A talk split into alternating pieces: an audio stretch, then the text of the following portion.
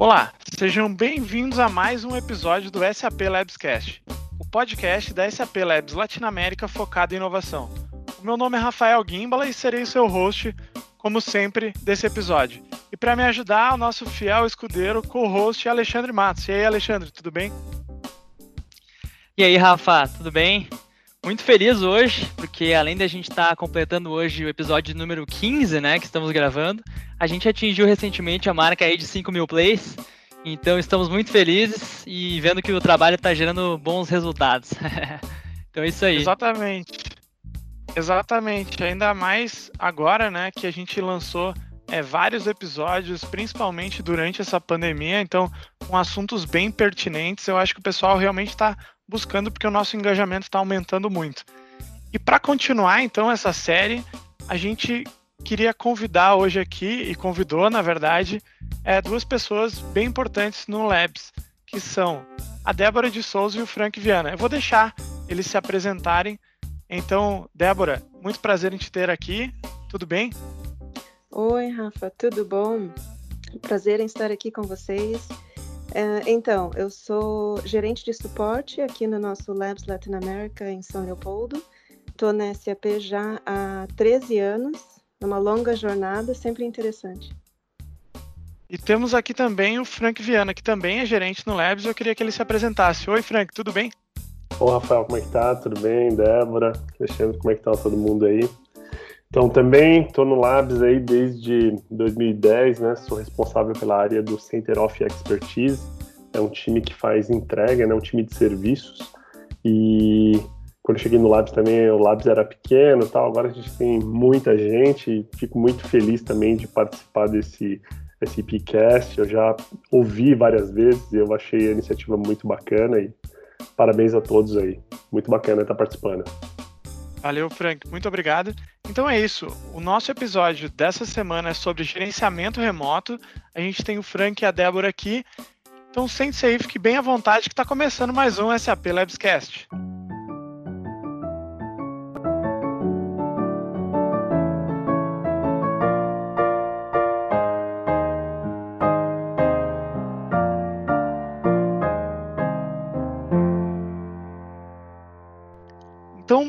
Começar o nosso papo, eu acho que seria legal é, vocês contarem um pouquinho da trajetória de vocês e como é que vocês viraram um líder na SAP. Então, eu vou convidar a Débora para começar. Frank, primeiro as damas. Legal, obrigada. Uh, buen, uh, eu comecei na SAP em 2007, em abril de 2007, uma das primeiras 20 pessoas que foram contratadas para o setor de Product Support aqui no Labs que naquela época nem eram labs, como o Franco mencionou antes, era, um, era bem pequeno. Havia, se não me engano, umas 40 pessoas, talvez um pouquinho mais, até então, em times de desenvolvimento nesse, nesse centro. E daí, então, em abril, iniciou o Product Support e eu, uma das primeiras 20 pessoas. Aí, um, um ano depois, mais ou menos, em 2008, iniciou um, um projeto, uma iniciativa com uma consultoria externa para fazer plano de carreira, para a gente ter alguns cursos, desenvolvimento de lideranças e tal. E nessa, nesse programa fiz lá o meu plano de carreira que eu queria virar gerente. Pensei aí um prazo de uns cinco anos, né? Vamos ser otimistas, mas também, né, nem tanto, porque a gente nunca sabe o que vai acontecer. E não é que em 2010 o meu gerente na época então resolveu mudar para outro departamento e abriu então uma vaga de gerente para o meu próprio time. Três anos depois que eu tinha entrado no SAP. Nunca que eu pensei que ia ser tão rápido, né? Aí, no caso, eu já tinha feito vários desenvolvimentos, vários treinamentos, já estava atuando como uma espécie de team lead ou supervisora dentro do meu time. E então tive a oportunidade de tomar essa, essa liderança, tomar essa vaga de gerente para o meu time. Muito legal, muito legal mesmo. Agora, Frank, podia é, contar um pouquinho aí da tua história na SAP? Vamos lá, vamos lá. É, minha história na SAP começou muito tempo atrás em São Paulo. Né? Como vocês sabem, é, a primeira SAP que foi aberta foi no Brasil foi em São Paulo isso aconteceu em 95, né? E eu já trabalhava com área de TI E meu primo, uma vez, encontrei meu primo e ele já trabalhava com SAP, né? Eu falei, cara, o que, que você tá fazendo aí com aquelas, uh, aqueles livros enormes e tal? Eu falei, ah, tô trabalhando com um produto aqui que chama SAP, tô aprendendo a BAP. Eu falei, poxa, BAP, o que, que é isso, né? Falei, ah, tal, tecnologia, etc. Comecei a me interessar e eu já trabalhava com rede. Aí é, comecei a ir atrás, pedindo ajuda para ele, etc e comecei a trabalhar com SAP em 97, né? Em 97, 98 eu já fiz uma academia de Bases, então eu era consultor técnico de Bases, porque eu vim da área de sistema operacional e tal. E eu comecei a trabalhar num parceiro da SAP. Tinham muitos parceiros em São Paulo. Em 2000, eu entrei na SAP na área que a gente chamava de Message Handling, que seria o nosso Product Support. Então, como eu tinha muita experiência em campo, de consultoria, né, de projetos, eu comecei a trabalhar na área de message handling, processando incidentes, né, o nosso product support de hoje. Trabalhei nessa área e comecei a também a começar a ajudar clientes que tinham problemas de consultoria, de entrega de serviços, foi quando a gente começou nessa questão de mudanças de portfólio e existiu o tal do premium, onde começou a ter entregas desses serviços, né, que, que a gente conhece como Max Attention, etc. E aí eu migrei né, para essa área. Então eu trabalhava com serviços remotos, é, apoiando com a questão de incidentes também, e a, e a partir de serviços on-site que eu já tinha essa experiência é, de viagem, experiência de contato com o cliente tal, sempre foi algo que eu gostei muito. Então assim, meu background sempre foi muito técnico, basis. É, a partir daí eu virei líder do time de tecnologia de São Paulo, que já era o time assim do COE, né, o time de, de entrega de serviços. E em 2010 houve a possibilidade de criar o, a linha de negócio do Center of Expertise, do COE, em São Leopoldo, no SAP Labs Latinoamérica.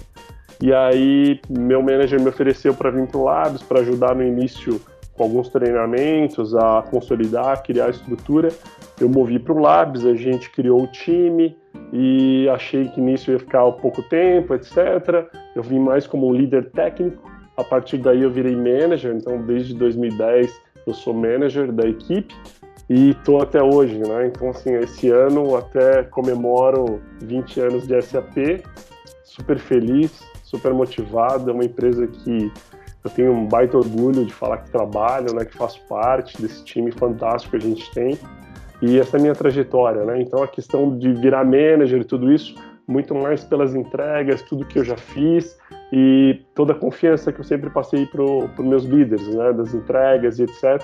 Acabou sendo um caminho que foi sendo construído através das minhas entregas, né? Então não, eu não tinha um plano muito claro de ser manager, né? Mas as coisas foram se encaixando e é aquilo, esteja preparado que oportunidades vão chegar. E eu abracei estou até hoje gosto muito do trabalho que eu faço e sou muito grato por tudo que eu tenho hoje na SAP e todo esse time e principalmente por estar aqui em São Leopoldo, que é um lugar que eu gosto muito e sempre fui muito bem recebido.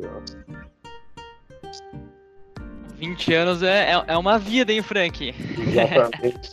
Até assim, é... quando você inicia, né, você nunca imagina que vai trabalhar 20 anos numa empresa, né? Mas Sim. parece que foi ontem, eu vou falar a verdade, parece que foi ontem. Tanta coisa que a gente aprende, é tanta a questão de tecnologia, de treinamentos, de pessoas, clientes, que assim, a coisa voa muito rápido, né? Então, a SAP te proporciona esse tipo de coisa, né? Você está há 20 anos fazendo muitas coisas diferentes todos os anos, né? Sim, sim. Poxa, que bacana a história de vocês, duas, duas histórias de, de longa data aí na SAP, muito, muito bacana.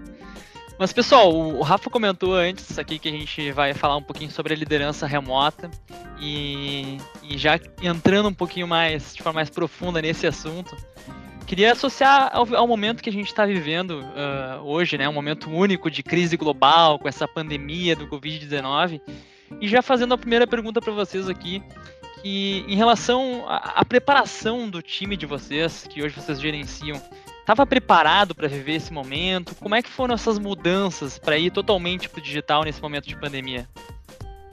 Tá, deixa eu falar pelo meu lado. Né? É, o nosso time do COE sempre teve preparado, a gente sempre foi um time que acabou tendo muitas entregas on-site, né, nos clientes, etc. Hoje, nossa estrutura, a gente tem uma equipe que tem uma parte do COI em São Leopoldo, uma parte em São Paulo e uma parte no México. Então, eu como manager já sou um manager que atua com pessoas em diferentes localidades, né? Então a gente sempre teve esse convívio muito grande de estar usando é, a questão de Skype, outras ferramentas para estar comunicando, né? Hoje Microsoft Teams, etc. Mas sempre essa questão de estar trabalhando remoto, estar tendo gerenciando equipes em outros lugares, no meu caso sempre foi algo bem tranquilo, bem normal. A equipe sempre teve preparada. Até assim, para ter uma ideia, quando a gente veio para São Leopoldo, né, que a gente criou essa estrutura do COE, um ponto era que nenhuma equipe tinha na época laptop, né? Ninguém usava laptop. Então, o COE a gente já veio com essa questão, pô, a gente precisa do laptop, precisa do telefone, porque é uma equipe que sempre está em campo, sempre está viajando, né? Então, nós somos a primeira equipe a utilizar, por exemplo, laptop, notebook no SAP Labs, né, para vocês terem uma ideia de como são as coisas. Então é um time que sempre trabalhou remoto, a gente sempre teve nossas regras, mas de certa forma não teve nenhum impacto com essa questão da pandemia, né? E sim eu vejo por um outro lado, né, que talvez com esse impacto da pandemia de ter que fazer serviços 100% de forma remota, esse tipo de entrega, serviços que até antes a gente achava que era impossível, ou muito difícil, ou talvez a gente evitava fazer aquilo remotamente, hoje a gente viu que a gente consegue entregar. Então também tem esse lado positivo é, dos, dos, acontecimentos. Né? O nosso trabalho no suporte é bem diferente do trabalho do, do Frank e da equipe dele no COE. É muito interessante escutar né, essa, essas diferenças de como as pessoas trabalham, das rotinas. O trabalho no suporte é um pouco menos dinâmico, eu diria apesar de cada cliente ter uma realidade diferente, usar o sistema de uma forma diferente, sempre tem que aprender alguma coisa, mas a gente não viaja, a gente passa o dia no mesmo lugar, na nossa mesa, né, na nossa escrivaninha.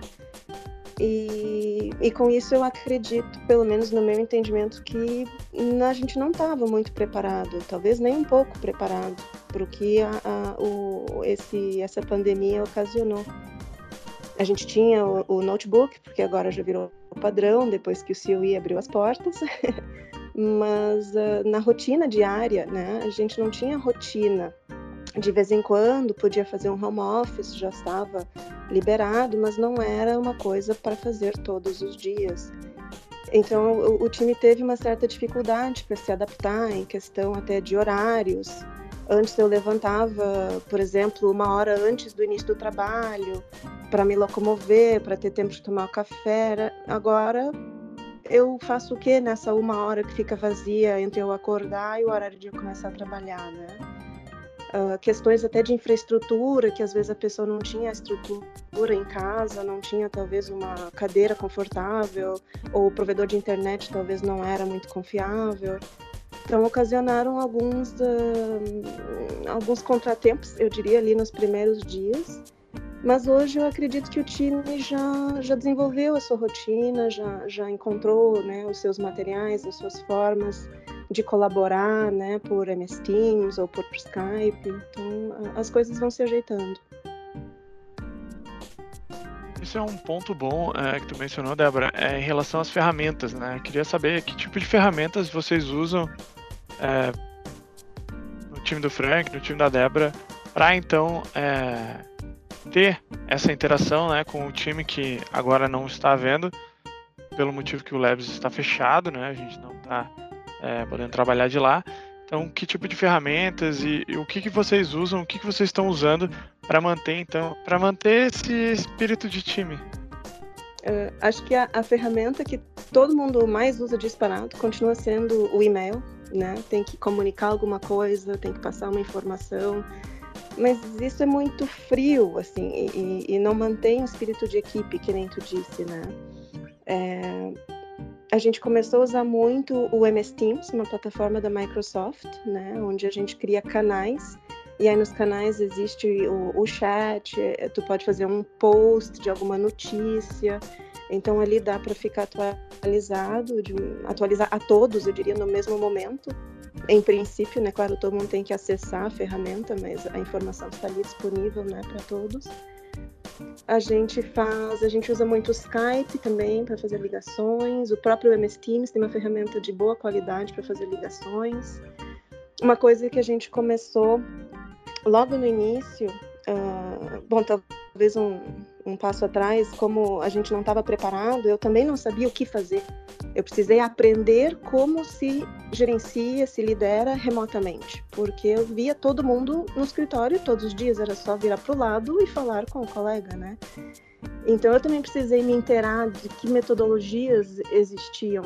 E, e aí os colegas da China, que foram os primeiros impactados com essa pandemia, já estavam desde fevereiro, uh, início de fevereiro, se não me engano, fazendo trabalho somente de casa. E aqui em São Leopoldo foi finalzinho de março que a gente começou. Eles compartilharam várias coisas que eles aprenderam, várias coisas que eles estavam fazendo. Então, no meu time, eu fiz ali uma reunião recorrente no MS Teams para estar disponível para a gente poder usar a qualquer hora. Todo mundo só faz ali a conexão, já tem o som, já dá para compartilhar a tela, fica todo mundo junto. Mais recentemente, a gente criou um espaço de jogo. Uh, a gente nunca fez isso quando a gente estava presencialmente no escritório, né? Mas pensando numa diversão, numa coisa diferente, para as pessoas poderem se reunir, mas não falar só de trabalho, não falar de coronavírus, fazer alguma coisa que fosse aliviar um pouco o estresse para todo mundo, né? Então a gente faz uma hora de jogo toda semana, na quarta-feira jogo aleatório, né, que alguém escolhe, mas sempre online e sempre de múltiplos jogadores, né, para todo mundo poder participar. E a gente está fazendo também um, um, uma espécie de coffee hour, né, um coffee break assim de tarde também, onde todo mundo pode se reunir no MS Teams. E um happy hour na sexta-feira para encerrar a semana feliz também, compartilhando, né, notícias, planos para o fim de semana embora os planos são muito caseiros, mas mesmo assim a gente tem que manter ali aquela, aquela comunicação e aquela sensação, né, de uma vida mais ou menos normal, fazendo planos para o futuro, né. No meu caso, eu diria que é bem parecido. É exatamente isso que a gente estava fazendo. É muita comunicação, Skype, Microsoft Teams, e telefone direto e mensagem, enfim, a gente sempre está conversando, sempre está em contato. O que eu vejo assim que a gente acabou usando cada vez mais assim agora com o Teams, é, principalmente criando um grupo lá com o pessoal tudo conectado, mandando mensagem, tem alguma dúvida específica, alguém já fez alguma entrega de algum cliente que tem alguma referência, a gente acaba antes, ao invés de mandar e-mail para toda a DL nossa, a gente agora coloca lá no Teams, todo mundo responde, a gente também tem o hábito aí de fazer esses calls mais frequentes, né? Eu tento, principalmente assim como eu sou um manager que acabo é, tendo pessoas em diferentes lugares sempre, né? Não é uma questão agora, né? Então tenho no México, tenho em São Paulo, estou localizado em São Leopoldo, acabo sempre tendo esses one-to-ones com a equipe, né? Tentando falar com cada uma das pessoas,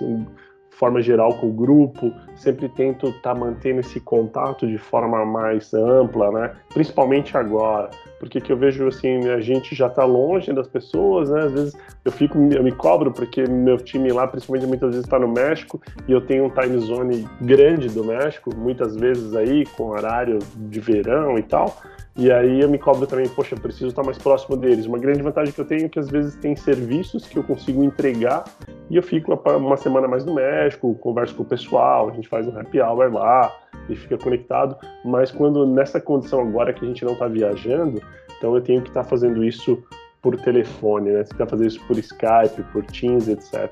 Então sempre estar tá conectado. Uma das coisas que eu tento sempre é, forçar é encontrar um espaço na agenda, ver um horário que talvez atenda bem os time zones diferentes aí do, do time, porque a gente está envolvido com clientes de vários lugares, a gente entrega tanto os Estados Unidos, para outros lugares, então assim, também para não afetar a agenda de todo mundo, mas ter essa comunicação de forma mais é, rápida, né, mais ágil, para todo mundo conseguir se conectar rapidamente, bater um papo, entender as coisas. E nas meetings, como a Débora comentou, não só trabalho, né, mas entender também essa questão toda aí de saúde mental, como é que estão as coisas.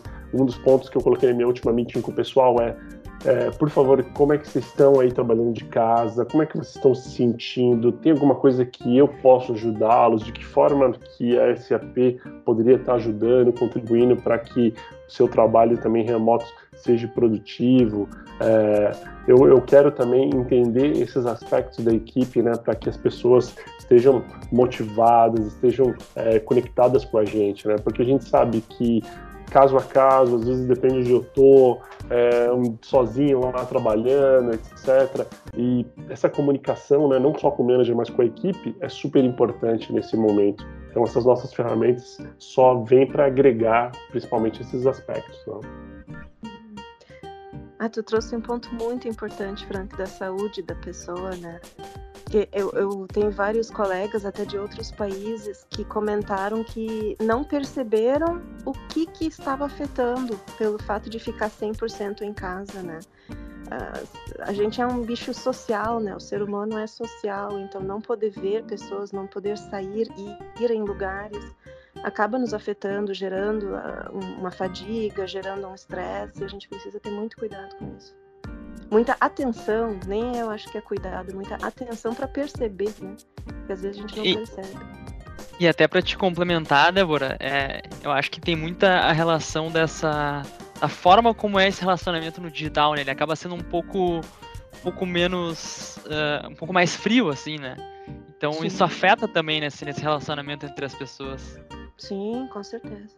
Yeah. O que a gente tenta fazer também, sempre que possível, tá habilitando a câmera, né, um vendo o outro ali, conversando e tal, e nesses happy hours, né, batendo um papo, mas assim, essa questão da saúde mental é um assunto super é, é, do momento, né, que a gente tem que estar alinhado, né, às vezes a gente não percebe, mas, poxa, a relação que a gente tinha com a equipe, principalmente as pessoas que a gente trabalha dia a dia e vão almoçar junto e tomam nosso café na SAP, claro que isso faz muita falta e todos falam isso, né, muitas vezes fala, poxa, Frank, é, Muitas vezes a gente fica preocupado, ah, eu tenho que ir para o aeroporto, eu vou viajar, tem uma conexão ali. Eu, por exemplo, saindo de Porto Alegre, normalmente a gente faz todo é, Caribe, Norte, né, região de Colômbia, México, a gente voa muito via Panamá, então tem a conexão, chega cansado. Pessoal, olha, eu tô com saudade de viajar, eu quero, eu quero pegar essa conexão.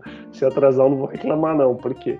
Porque faz falta também essa questão, né? A gente está viajando, está interagindo com outras pessoas, está vendo gente, né, fora. É, e isso também é bom para nós, né? Então, não só uma viagem a trabalho, esse tipo de coisa, mas também aquele café ou aquele restaurante que a gente está acostumado a ir com o time, com os amigos. Isso para a gente é, faz muita falta, né? Com certeza. Uhum. Já para aproveitar, então, vou fazer um jabazinho aqui do nosso episódio número 11, que foi sobre home office com a Adriana Kerstin, que é a diretora do RH do Labs. Ela dá algumas dicas, principalmente sobre ansiedade, essa nossa nova realidade. Então, se tu não escutou esse episódio 11, vai lá, tá muito bom. Show de bola, Rafa. É, até para complementar o Frank, né, é, acaba sendo um novo olhar sobre os problemas, né? Acaba sendo aquele problema bom a partir de agora. ele continua sendo um problema, mas agora ele é melhor. verdade, é verdade. já estão já me pedindo viagem. Estão falando, cara, quando que eu vou para campo, né? Me manda para onde for, não tem problema as conexões. O voo pode sair qualquer dia, domingo cedo. ah, Frank, uma pergunta, uma dúvida que me surge agora. Muitos dos nossos clientes também estão sendo afetados né, com, com a, essa pandemia e o isolamento. Vocês continuam tendo serviços para entregar, mesmo que remotamente? Ou os clientes também estão, uh, digamos, freando as suas atividades? Débora, excelente pergunta, excelente mesmo, assim, é, o que, eu posso te falar? É um aprendizado para todos, né? E o que, eu vejo? Desde que a gente, é, o Labs fechou e teve toda essa questão de redução das viagens e tal, eu vejo, assim, que muitos clientes acabaram, os serviços que nós tínhamos, né, que estavam planejados, foram, a gente mudou para remoto, e muitos clientes acabaram movendo datas, colocando duas, três semanas para frente, outros acabaram reagendando. Enfim, era algo que não estava muito claro e ninguém sabia muito bem como fazer isso. Por mais que a gente já entregasse é, serviços remotos, muitos dos clientes ainda preferiam, principalmente a América Latina, que queriam ver o consultor lá, quer ver realmente as pessoas da SAP juntos, sentada numa sala e tal. Então, assim, tem também algumas barreiras do lado do cliente, né? Porém, o que, que eu te falo hoje?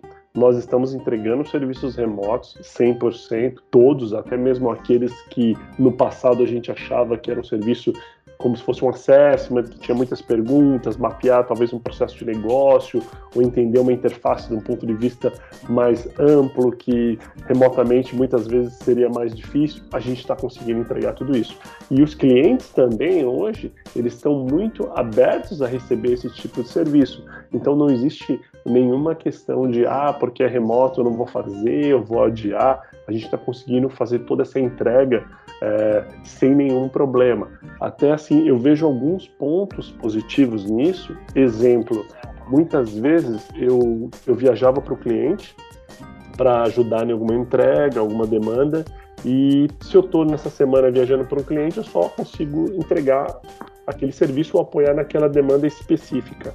Hoje, por exemplo, como eu estou trabalhando remoto e os serviços são remotos, eu consigo em uma semana apoiar em dois, três serviços. Né? Não que eu estou entregando, minha equipe está entregando, mas eu consigo ajudar a participar das reuniões iniciais, que a gente chama de kickoff, participar das reuniões finais, né, que é o nosso wrap-up, onde a gente mostra o entregável da semana, o que, que a gente viu, como é que foi o serviço.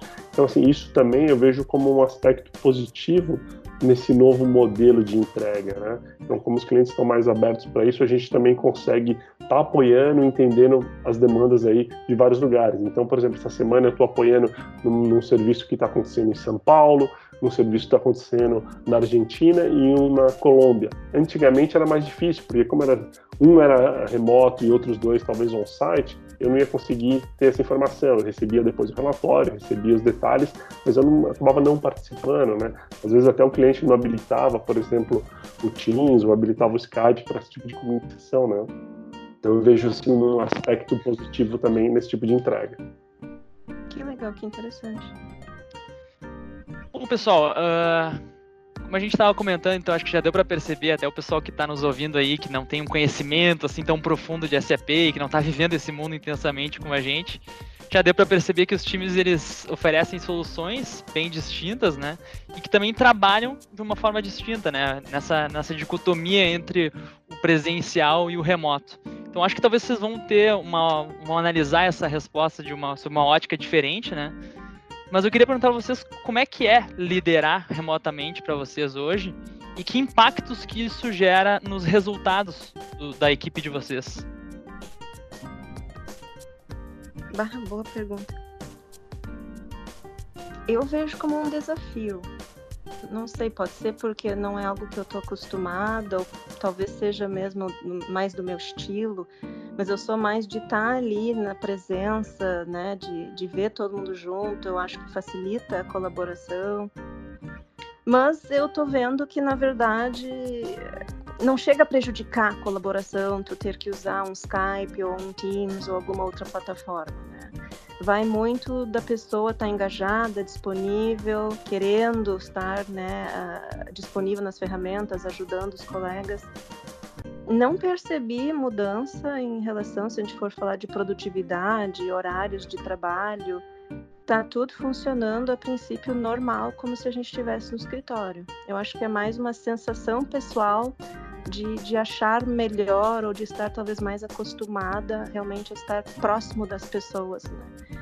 E isso de estar sempre num telefone, para mim não é o ideal, mas funciona. Pelo menos por um curto tempo, não sei se funcionaria assim para como algumas empresas fazem trabalho 100% remoto, porque mesmo o COI que o Frank estava falando, volta e meia, eles ficam um tempo alocado no Labs. Alguma semana que não tem serviço, né, alguma coisa assim. Então tu tem um contato com o teu colega, mesmo que seja esporádico, né? Eu acho que isso é necessário. Eu acho que ficar 100% sem o contato com os colegas físico, mesmo olhando olho no olho, eu acho que isso acaba não sendo benéfico. Débora, o que você falou é algo bem importante mesmo. É, vale comentar né, que, por exemplo, no COE, a flexibilidade para trabalhar remoto é bem grande, é, principalmente assim, às vezes a gente tem demandas que duram duas semanas ou três semanas, então eu tenho colegas aí que vão estar duas, três semanas direto viajando para países, clientes diferentes, etc. E muitas vezes quando retorna tem uma série de coisas para fazer. E a gente fala, poxa, já que você retornou essas duas, três semanas que estava direto em cliente, você pode ficar dois, três dias, uma semana trabalhando remoto, é bem flexível. Mas o que eu vejo é, por mais que a gente tenha essa flexibilidade e também como a gente entrega já antes mesmo da pandemia serviços remotos, quando a gente entrega serviço remoto, o que, que é a primeira coisa que a gente pensa? Poxa, o consultor, o nosso colega, ele vai entregar de casa, porque é remoto. Nem sempre que acontece? Pode ser que ele entregue em um dia remoto, mas a, ah, mesmo assim, as pessoas querem estar no Labs, né? querem estar dentro da SAP, mesmo de lá entregando remoto. Então, quando a gente fala trabalhar remoto, é, tem esses aspectos, né? É positivo, tem um pouco mais de flexibilidade, talvez estar em casa, é, não, não tem o trânsito, se for alguém de São Paulo, por exemplo, da Cidade do México, mas quando a gente está aqui no Sul, em São Leopoldo, que às vezes é mais tranquilo essa questão de é, se locomover para o escritório, não tem tanto trânsito, etc. Às vezes a gente não veja esse impacto tão grande. Então eu vejo muita gente, ah, por mais que seja remoto, algum objetivo, eu quero estar dentro do Labs, né? Então, estar tá conectado com as pessoas também é muito importante. No meu caso, eu não vi nenhum impacto, né? Não teve nenhum problema nessa questão da entrega remota, a gente já está acostumado, mas vale frisar que eu gosto muito de estar próximo do, do, time, né? Próximo das pessoas e aquele almoço que a gente faz, e um bate-papo e conversa e toma café. Então, assim, é muito claro que muitas vezes isso facilita muito, né? Eu tenho um problema, as pessoas estão ali, eu já vou ali, levanto, vou lá na mesa, a gente já resolve, já esclarece. Se é por Skype ou por Teams, também, podemos fazer um call, mas nada que às vezes como você está ali cara a cara, né? Acaba sendo mais fácil. E outra questão também, se precisa de alguma coisa, a integração que a gente tem entre os times dentro do SAP Labs é algo incrível, né?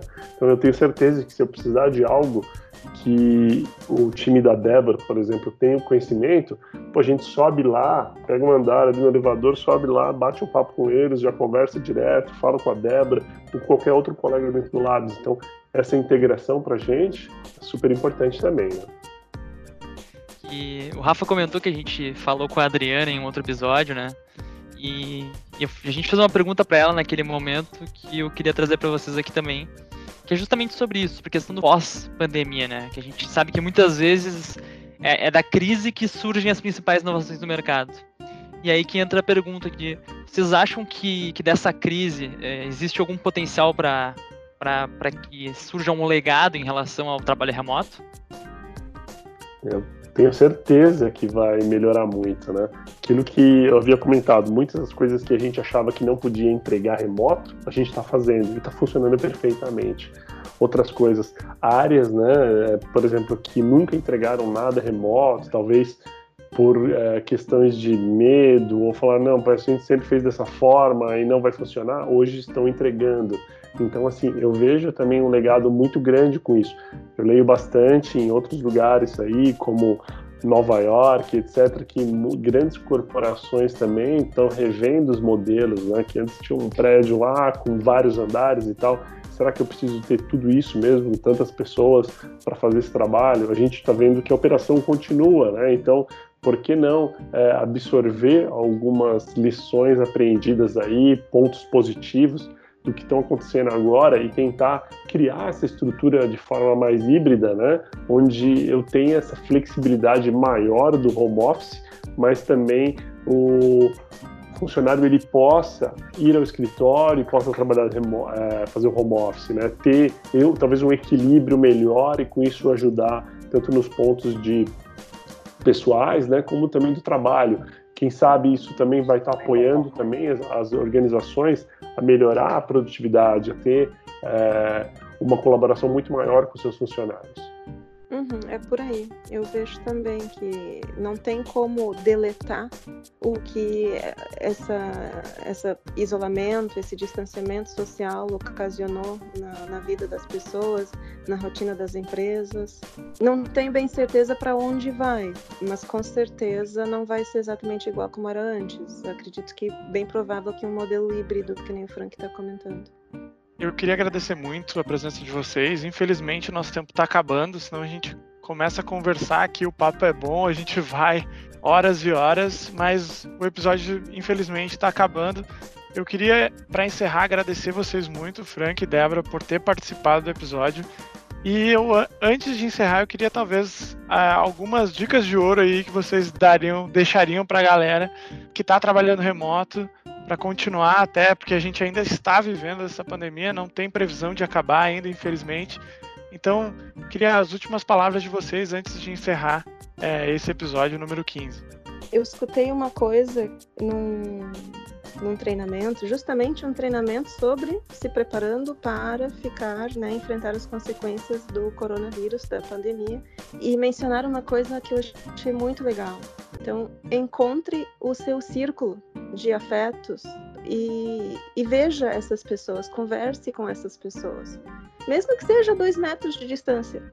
Mas não fique completamente isolado por medo da pandemia, por medo do vírus porque as pessoas se cuidando, as pessoas tendo né, a, os cuidados de higiene, de manter uma certa distância para não ficar né, transmitindo o vírus, a gente precisa de contato, a gente precisa da família, dos amigos. Acho que mais do que qualquer coisa que a gente falou de estrutura, né, de mesa, de internet, acho que isso é o que é mais importante nesse momento, conseguir manter o contato com aquelas poucas pessoas que tu realmente tem de confiança, que né, vão te apoiar, teu círculo de suporte, né? concordo plenamente. É, e isso e complemento de dizendo, ah, você precisa ligar para os seus pais, para sua família. De repente, pega o telefone, coloca a câmera, liga e conversa com eles preciso falar com meus amigos, vamos botar a câmera, vamos conversar com o pessoal, vamos fazer comunicação. E outro ponto também que eu julgo super importante, que eu sempre tento falar isso com minha equipe, com o pessoal, é vamos movimentar o corpo, vamos fazer alguma coisa, vamos fazer algum exercício, vamos fazer alguma coisa que nos dê prazer também. E a gente também é, sabe que ficar sentado o dia inteiro é, machuca as costas, etc. E tal. A gente tem que fazer algum exercício, a gente tem que se movimentar, a gente tem que fazer alguma coisa. É, a gente tem que estar sempre ativo, porque isso vai também nos apoiar, né? Com toda a questão nossa de saúde mental. E a gente vai estar preparado aí para qualquer problema, para qualquer questão que cause, né? Referente a esse vírus todo. Né? Então, temos que estar preparado bem com a saúde, né? A gente tem que estar com saúde para estar é, absorvendo qualquer problema que aconteça, né? Acho que esse é o maior ponto aí de todos e tá com a cabeça boa, né? Se a cabeça não estiver boa, nada funciona. Valeu, Frank, valeu, Débora. Alexandre, os últimos avisos paroquiais do nosso episódio. Vamos lá, recadinhos finais então. Uh, pessoal, para quem quiser acompanhar um pouquinho mais sobre o SAP Labs, pode seguir ele nas, nas redes sociais, arroba SAP Labs LA no Instagram. E também acho que o Rafa vai deixar aqui os nossos LinkedIns aqui na descrição do, do episódio, então também já, já coloco à disposição para quem quiser entrar em contato aí com a gente, pode chamar ali pelo LinkedIn mesmo. E também já aproveito para deixar um convite para a galera que está ouvindo esse podcast aqui pela primeira vez nesse episódio que assista os outros episódios que a gente já gravou, tem muito conteúdo bacana lá, tenho certeza que o pessoal vai, vai curtir. Então, brigadão Frank, brigadão Débora, também Rafa, pelo papo de hoje, foi super bacana. Eu que agradeço o convite, foi ótimo estar aqui com vocês, compartilhando e aprendendo também. Eu também, agradeço muito a oportunidade aí, muito bacana a iniciativa. Conte conosco aí sempre que precisar de qualquer coisa. Valeu, muito obrigado todos que escutaram o episódio até aqui. Um abraço e até o próximo SAP Labscast.